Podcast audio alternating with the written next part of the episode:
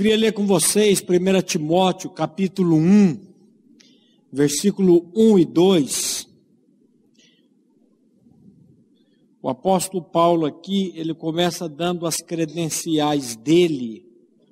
Ele diz assim: Paulo, apóstolo de Jesus Cristo, pela vontade de quem? De quem? De Deus. Paulo não quis ser apóstolo porque ele quis ser apóstolo. Deus separou antes da fundação do mundo. Eu não estou aqui pregando para vocês porque um dia eu quis ser pregador da palavra. Pelo contrário, era uma pessoa completamente tímida, uma pessoa completamente. Mas Deus, quando separa, eu lembrei daquele texto de Daniel, quando Daniel diz assim: não precisamos ir lá, não, eu vou ler aqui. É Ele quem muda o tempo e as estações, falando de Deus. Remove reis e estabelece reis. Ele dá sabedoria aos sábios, entendimento aos inteligentes. Ele revela o profundo e o escondido. Conhece o que está nas trevas, e com ele mora a luz. A ti, ó Deus de meus pais. Nós vamos falar da vida de Timóteo, nós vamos falar um pouco da. Dá para marcar o cronômetro aí e deixar marcando, irmão? Senão eu me perco.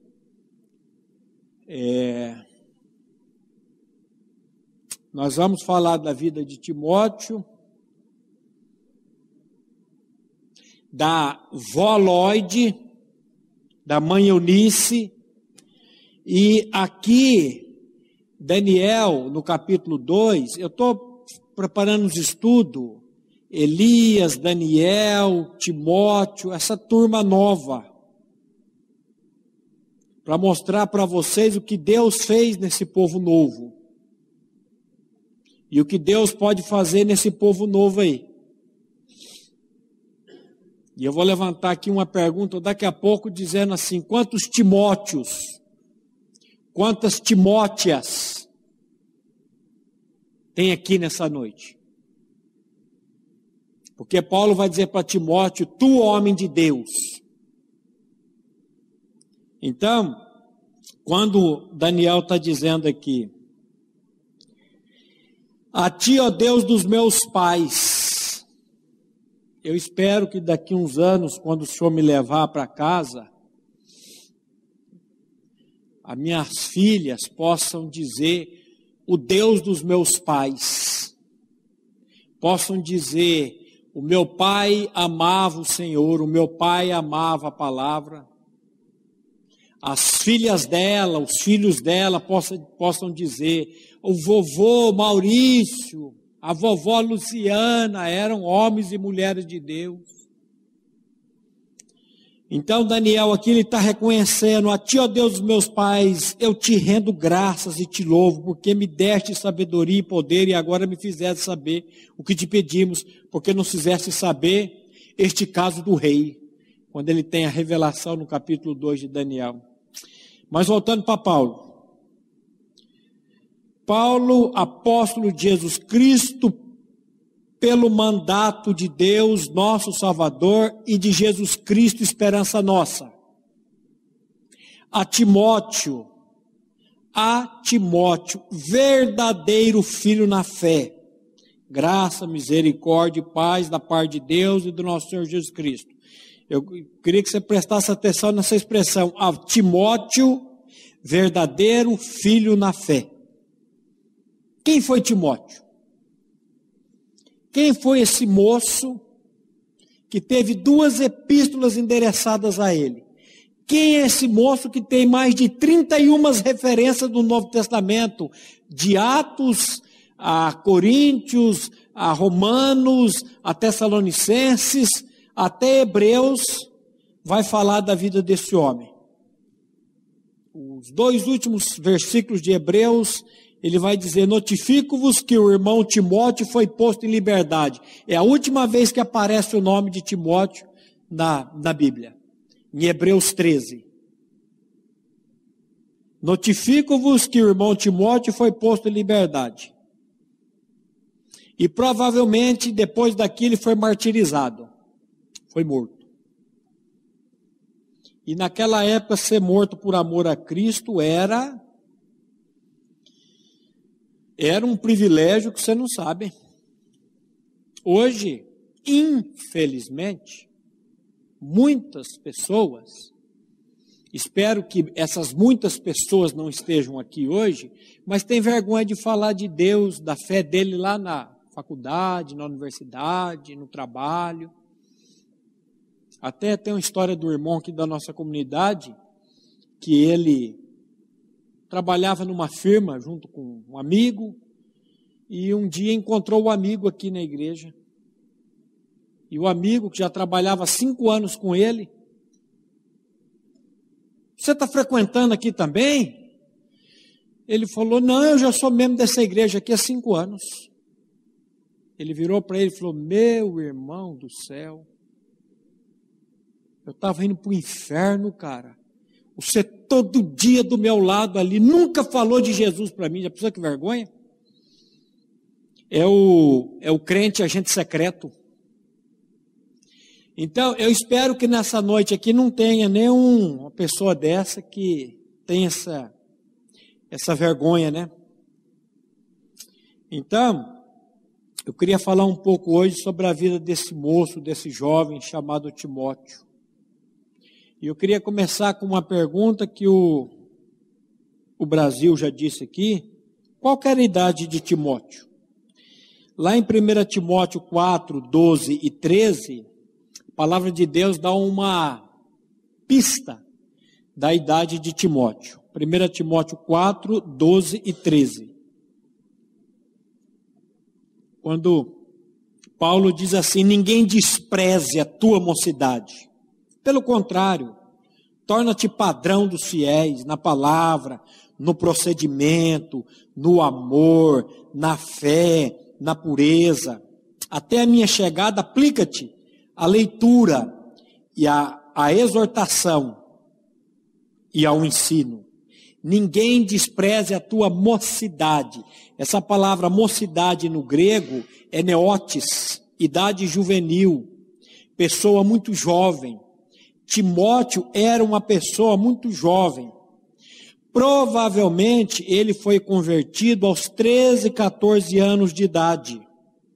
Na primeira viagem de Paulo missionária que Paulo fez, ele vai dizer que Timóteo foi testemunha ocular das suas perseguições em Listra. Porque se existe uma coisa que você está pensando, você está querendo vir aqui para conhecer a palavra, para ter uma experiência com Deus, para ter uma vida feliz e alegre, não vem aqui mais não. Não vem não.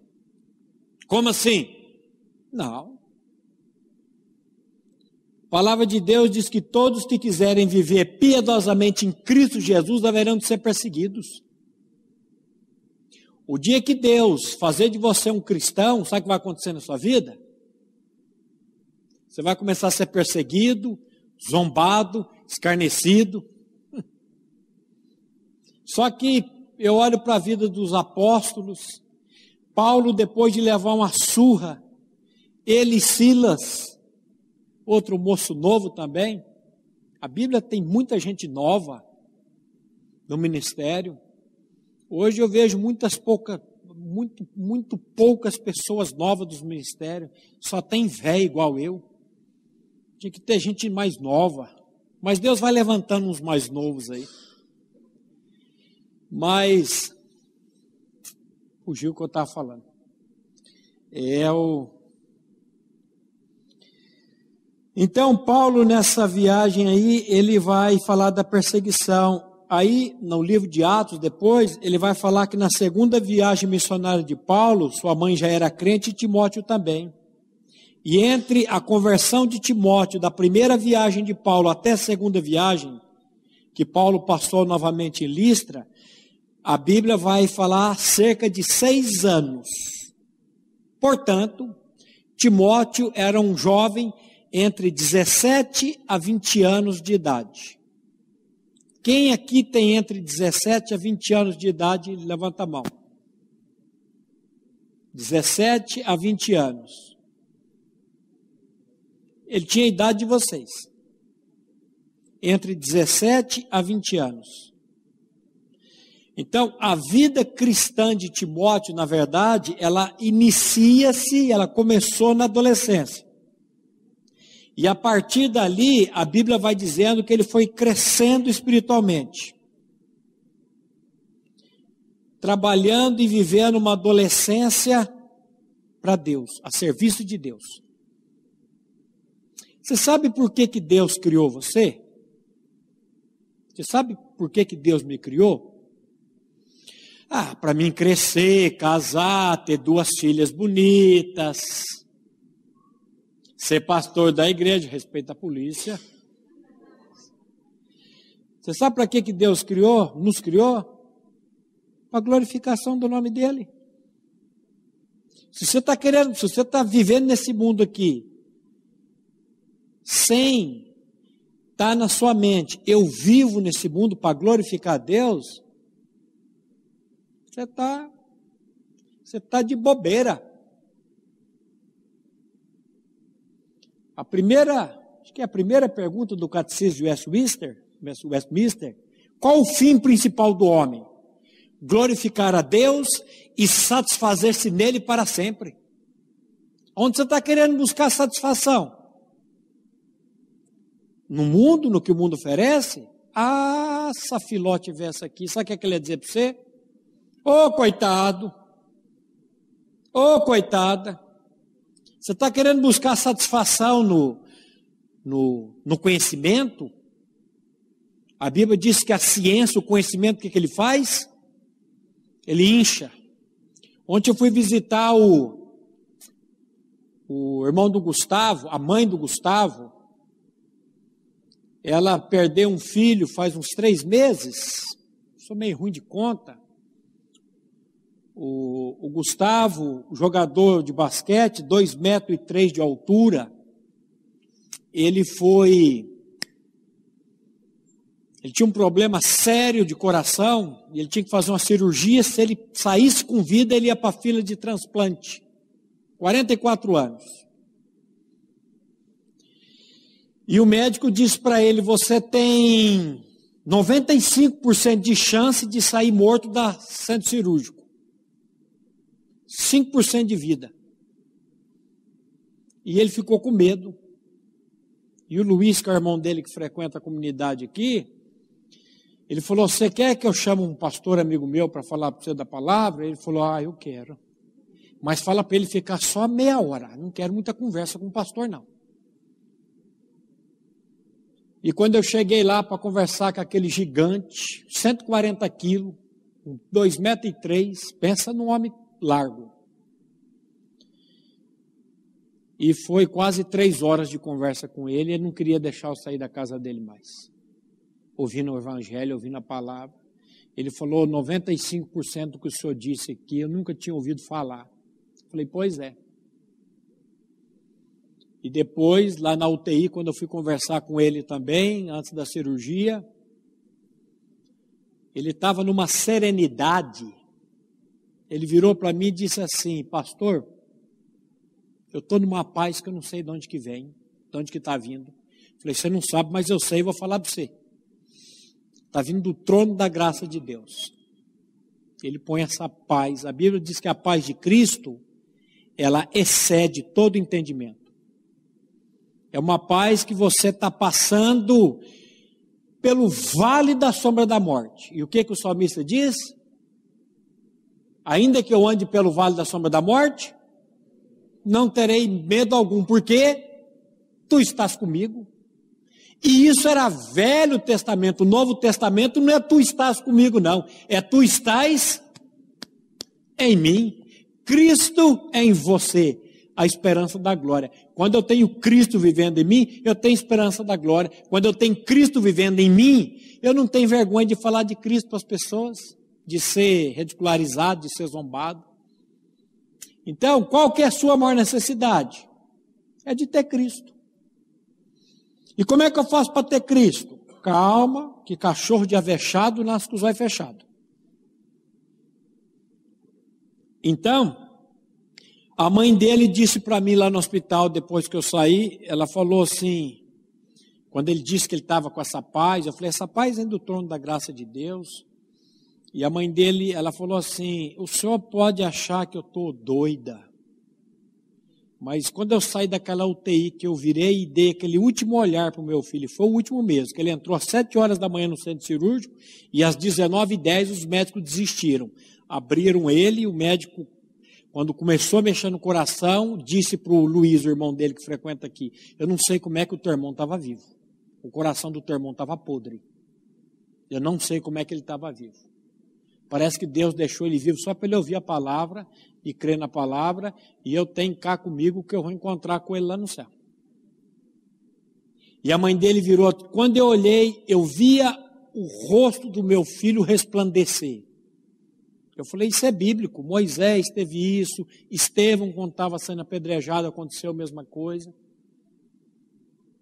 E ela tinha prometido me dar um fazer um quindão e ela cumpriu a promessa. Eu fui lá na casa dela onde conversar.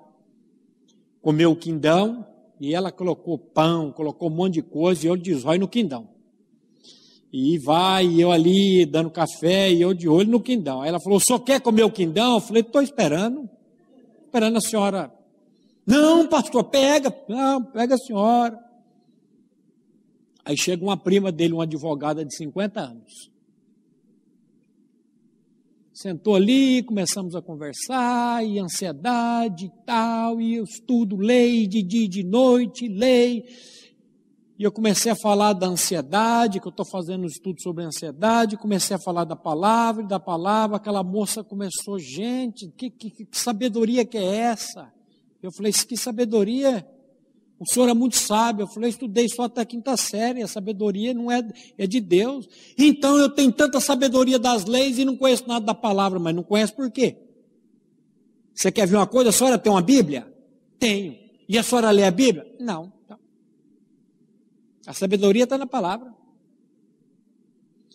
Tudo que outrora foi escrito, eu disse quinta-feira, às duas horas da tarde, lá na, no RH, de um supermercado grande aqui em Londrina, para um funcionário.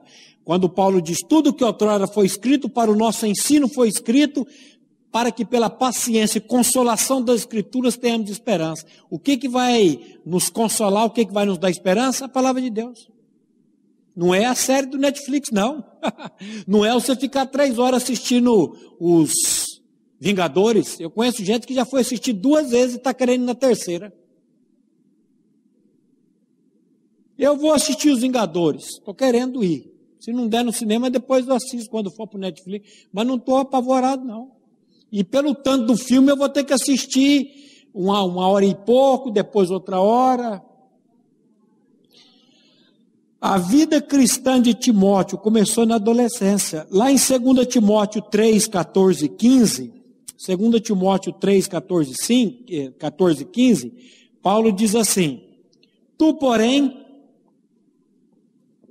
dizendo para Timóteo, tu, porém, permanece naquilo que aprendeste e que foste inteirado, sabendo de quem tens aprendido e que desde a sua infância ou meninice sabes as sagradas escrituras que podem fazer-te sábio para a salvação pela fé que há em Cristo Jesus.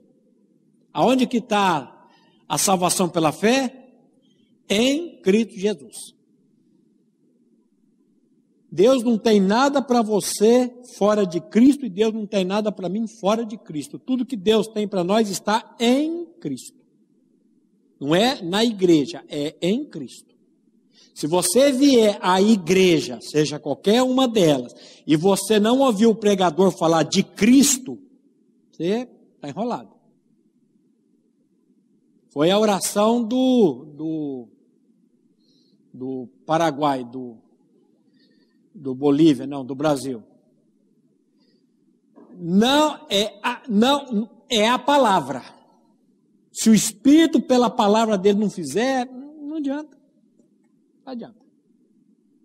Então, desde a sua meninice, sabes as sagradas letras que podem fazer-te sábio para a salvação. Afinal de contas, quem foi Timóteo?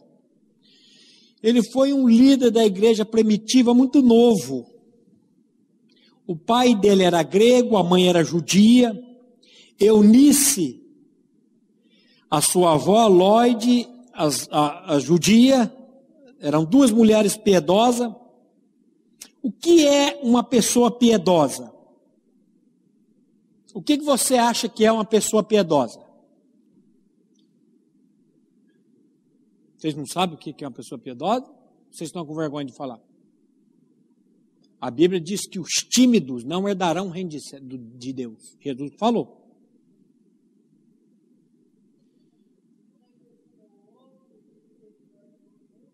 Ajuda o outro, tem misericórdia do outro. Amorosa, temente a Deus. O que é uma pessoa piedosa? É uma pessoa que teme a Deus. Não é aí pastor, não é, é temente a Deus. Aliás, qual que é o princípio da sabedoria? O temor do Senhor é o princípio da sabedoria. Se você não teme a Deus, sabe o que, que você é? Sabe o que eu sou? Um, um tolo, um idiota, um nécio. Simples assim. Desse jeitinho, não precisa. Então, o que é uma pessoa piedosa? É uma pessoa temente a Deus, é uma pessoa separada, é uma pessoa santa, uma pessoa que zela pelo bem espiritual de outra pessoa. Alguém aqui tem mãe piedosa ou avó piedosa? Você tem? Eu não posso levantar a mão. Minha mãe não é piedosa, meus avós não foram piedosos, eu não posso levantar a mão. Você então está numa vantagem maravilhosa. Piedoso não é perfeito. Não confunda uma pessoa piedosa com uma pessoa perfeita. A Bíblia nunca vai usar a expressão irrepreensível e santo. A Bíblia sempre vai usar santos irrepreensíveis. A única vez que a Bíblia coloca irrepreensível na frente do santo é quando ele diz assim: irrepreensíveis em santidade. Porque você vai encontrar muitas pessoas que são irrepreensíveis. Saulo de Tarso era. Foi circuncidado no oitavo dia, da linhagem de Israel, da tribo de Benjamim. Ele vai dizer, segundo a justiça que há na lei, eu sou irrepreensível. E era mesmo. Então, irrepreensividade é uma coisa exterior. Santidade é uma coisa interior. Você vai encontrar uma pessoa temente a Deus, uma pessoa santa, que ele não é irrepreensível. E você vai encontrar uma pessoa irrepreensível que vai para o quinto dos infernos porque ele não tem santidade. Não sei se tem quinto nos infernos, mas saiu. Então, é, quando temos pessoas piedosas em nossa família, que oram por nós, que intercede por nós, Deus vai quebrantar a nossa vida para a glória dele mesmo. Guarda isso. Você que tem pai piedoso, mãe piedosa, avó piedosa, sabe de uma coisa: esse pai e essa mãe estão tá orando por você. E Deus vai quebrantar. Porque oração na Bíblia é tio, qualquer parente amigo, amigo. Senhor, ele precisa comer um pouco de lavagem. Lembra do filho pródigo? Foi comer lavagem? Às vezes eu vejo umas pessoas e falam assim, pai, precisa comer um pouquinho de lavagem. Manda ele para o chiqueiro, porque às vezes é lá no chiqueiro que ele vai. A Bíblia diz que o filho pródigo, caindo em si, depois que estava comendo as alfabo, alfarrobas do porco, comida do porco. E ele era judeu, Judeu e porco se combina de jeito nenhum. Para ele ter que trabalhar com porco era coisa, não sei porque que eu falei porco, eu olhei para você, Brasil. Nada a ver. Nada a ver. Por, judeu e porco não se misturava. Era, era, era uma coisa mais vergonhosa do mundo. E ele está lá cuidando de porco.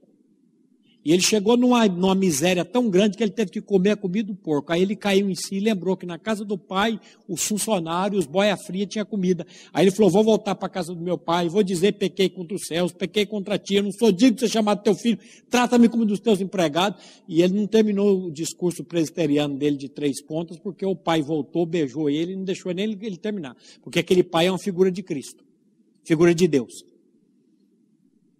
E sabe de uma coisa? Você vai ter que. Muita gente, não sei aqui vocês, se alguém vai precisar, mas vai ter que ir lá para o mundo, pra, e Deus vai alcançar. Se tiver um pai piedoso, um tio piedoso, orando por você, a Bíblia diz que se pedimos alguma coisa segundo a vontade de Deus, o que, que Ele faz? Ele nos ouve. E a vontade dele é o quê? Que todos sejam salvos e cheguem ao pleno conhecimento da verdade. Então, se eu pedir pela salva, tua salvação, Deus vai salvar você, porque é a vontade dele. Pai, em nome de Jesus, salva todas essas pessoas que estão aqui nessa noite. Fala amém, irmão. E os que vão ouvir na gravação lá, salve esse povo também para a tua glória.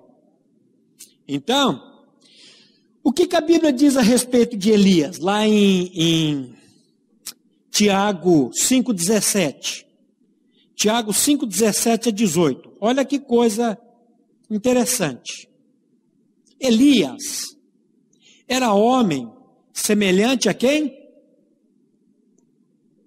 Semelhante a quem? A mim. Sujeito aos mesmos sentimentos. E orou com instância para que não chovesse sobre a terra. E por três anos e seis meses não choveu. E orou de novo, e o céu deu chuva, e a terra fez germinar os seus frutos. Elias era um homem semelhante a nós, sujeito aos mesmos sentimentos, os mesmos pensamentos, as mesmas afeições. Elias era um super crente? Elias era um crente extraordinário? Elias era um. Hoje o, o moço disse que o o Homem de Ferro morre no, no, no filme. Fiquei tão triste. E diz, aí ele foi falando dos outros que morriam. Você não assistiu ainda? Só morre quatro, fica tranquilo. Você quer que eu fale o nome dos outros? Não. Ó, depois você corta aí a morte do Homem de Ferro para os internautas não saberem. Elias era um super crente? Não. Ele era normal. Ele era como Maurício, como Brasil, como Isabela, Letícia. Nada de extraordinário. E a Bíblia vai dizer, sujeito às mesmas tentações. Acabei de sair da Modelex ali na Rua Mossoró. E eu estou fazendo uma série de estudos lá sobre depressão e suicídio. E nós pegamos o capítulo 17 de 1 Reis, passamos para o capítulo 18 e começamos a tratar de, de Elias e ver o que Deus fez na vida daquele moço. É de arrepiar. Deus manda ele para um local para ele tomar a água do rio e os, os corvos traziam pão e carne para ele. O rio secou, Deus mandou ir para a casa de uma viúva a viúva tinha um restinho de farinha, um pouquinho de azeite, ela estava procurando uns gravetos para fazer um pão, comer ela e o filho morrer, porque não tinha mais comida. E Elias chega e fala: só vai e faz, mas para mim primeiro, porque segundo a minha palavra não vai faltar as coisas. A mulher foi e fez. Nesse tempo, o filho da mulher infarta e morre. Não sei se foi infarto, mas vamos botar um infarto aqui nele. A mulher falou: só veio aqui, homem de Deus, para trazer o meu pecado à tona. A mulher devia ser pecadora, que ele não falou de marido, não sei se aquele filho era um filho de prostituição, o que que era. O senhor veio aqui para trazer o meu pecado, a minha iniquidade, e aí agora meu filho está morto. Elias, calma, cata o menino, leva para cima, ora a Deus e ressuscita o menino. Pensa num crente poderoso. Elias sai dali.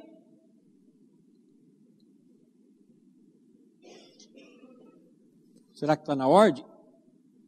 Enfrenta os 450 profetas de Baal, zomba dos 450 profetas de Baal,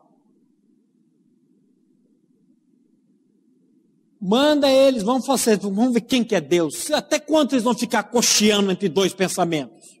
Se Baal é Deus, segue ele. Se o Senhor é Deus, segue ele. Aí ficou um silêncio, ninguém falou nada.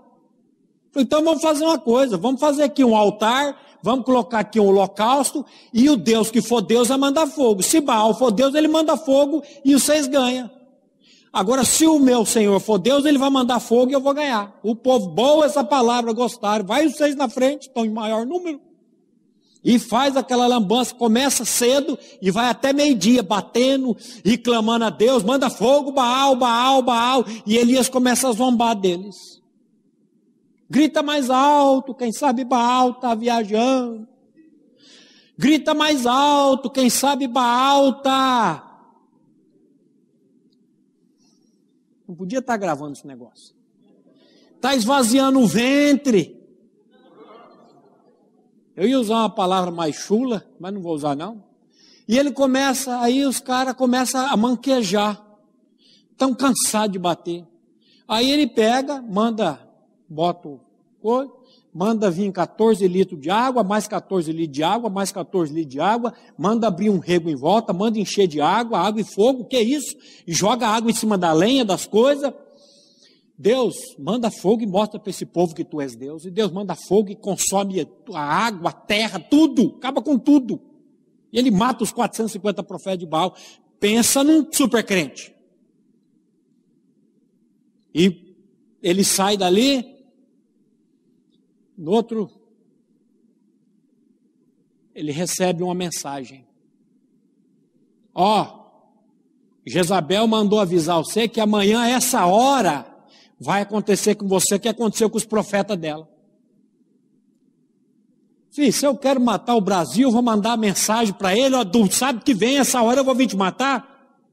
E ele vai estar com a polícia aqui, com uns quatro, cinco amigos aqui, para me pegar eu. Que conversa que eu vou matar você amanhã essa hora.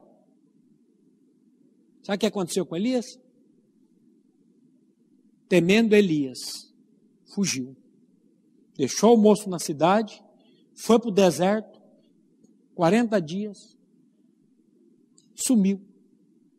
Entrou em desespero, entrou em depressão e disse: Deus, me mata, quero morrer. Mas, cara, olha tudo que aconteceu lá para trás, no capítulo 17 e 18. O que, que você está aí? É. Aí a Bíblia está dizendo: Elias era homem sujeito a, como nós. Quando nós paramos de olhar para o Senhor, a gente está enrolado.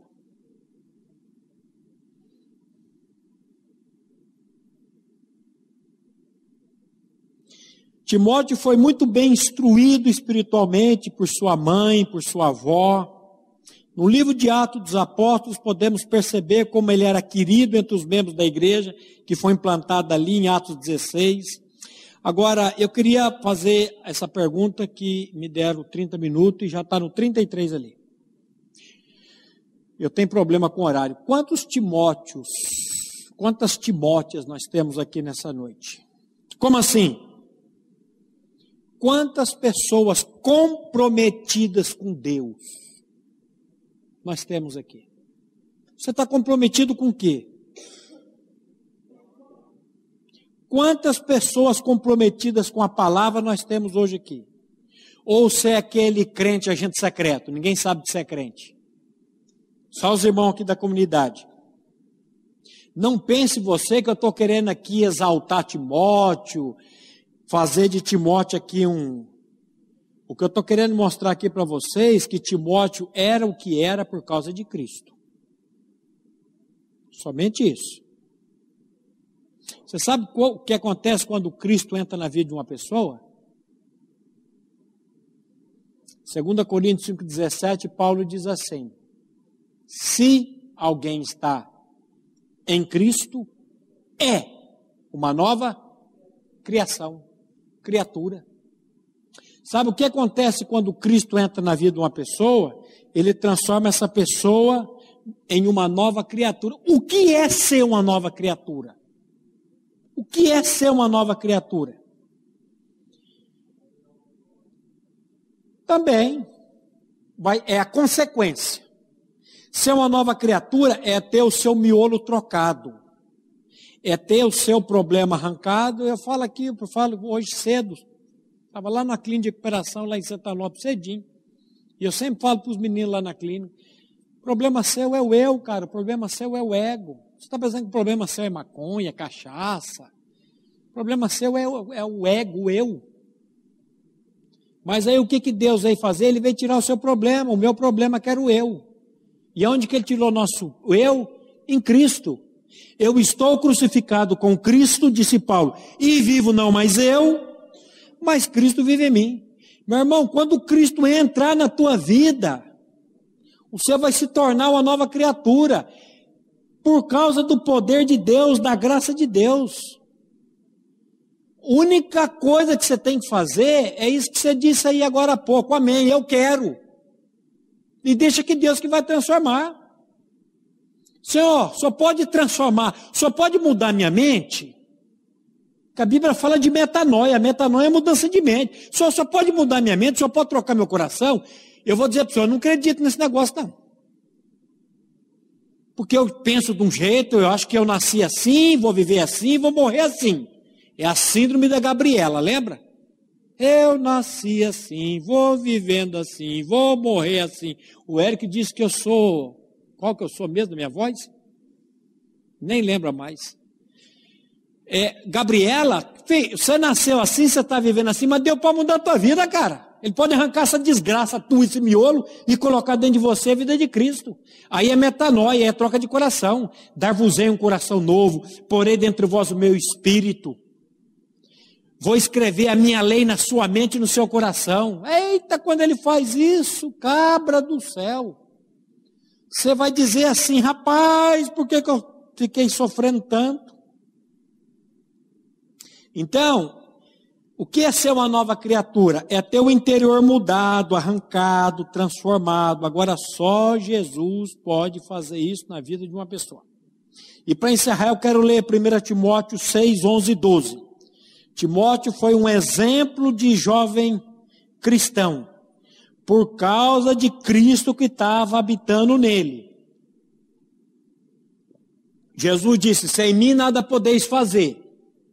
O problema é seu que você quer fazer as coisas sem ele. 1 Timóteo 6, 11 e 12. Para a gente encerrar, diz assim: Tu, porém, ó homem de Deus. Você sabe qual que é o maior título que um ser humano pode ter? Eu sou um homem de Deus. Eu sou uma mulher de Deus. Eu sou um jovem de Deus. Eu sou um adolescente de Deus. Tu, porém, homem de Deus, foge dessas coisas. Antes, segue a justiça. Ó, ele disse ali. Agora que eu sou um homem de Deus, eu vou seguir a justiça, a piedade, a fé, o amor, a constância, a mansidão. Vou combater o bom combate da fé. Vou tomar posse da vida eterna, para a qual também foste chamado e de que fizeste boa confissão perante muitas testemunhas. A carreira de Timóteo foi como a de muitos de vocês. Conheceu a palavra, alguns aqui cedo, na adolescência. Alguns já tiveram, já nasceram, tiveram o privilégio de nascer num lar cristão. A minha filha teve o privilégio de nascer num lar cristão. Não um lar perfeito, mas um lar cristão. Desde cedo a palavra foi incutida no coração delas. E essa palavra não volta vazia. Agora, o que fez com que Timóteo fosse um exemplo, não apenas dentro da comunidade cristã, de que ele era membro, mas diante da sociedade a qual fazia parte, nada mais, nada menos do que a vida de Cristo nele.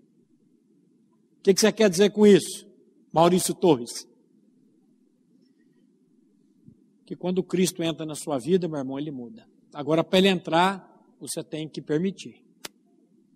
Senhor, eu quero. Ele diz: Eis que estou à porta e bato. Se alguém ouvir a minha voz, espero que você tenha ouvido a voz do Senhor hoje. Se você ouviu só a minha voz, você está perdidinho. Mas se você ouviu a voz do Senhor, Ele está dizendo para você: estou batendo. Aí o abrir é por sua conta. Agora, se você abrir, Ele está dizendo que vai ter o quê? Ceia, festa. Eu cearei com Ele, Ele comigo. Vamos orar? Pai, mais uma vez, nós te louvamos e te agradecemos pelo privilégio que nós temos de parar para ouvir a tua palavra. E nessa hora, Pai, que a tua palavra foi desembanhada, nós clamamos somente a ação do teu Santo Espírito, para que ele venha fazer com que essa palavra caia num terreno fértil e produza a 30, a 60 e a 100 por um. Opera essa obra, Pai, na vida de cada irmão aqui nessa noite. É o que nós te clamamos e pedimos, em nome de Jesus. Amém. A Livraria PIB Londrina procura selecionar cuidadosamente seus títulos e autores a fim de oferecer um conteúdo alinhado com o Evangelho de Jesus Cristo. Bíblias, livros de teologia, devocionais, literatura infantil, biografias, comentários bíblicos e muito mais. Dispomos também de um acervo de CDs e DVDs das mais de 5 mil mensagens ministradas na primeira Igreja Batista em Londrina. Visite a Livraria PIB Londrina e conheça ainda mais. Livraria PIB Londrina, de segunda a sexta, das 13h30 às 18 horas. Endereço na Avenida Paraná, 76A, próximo ao Calçadão, bem no centro de Londrina. Ligue para 3372 8921 ou acesse o site www.livrariapiblondrina.com.br.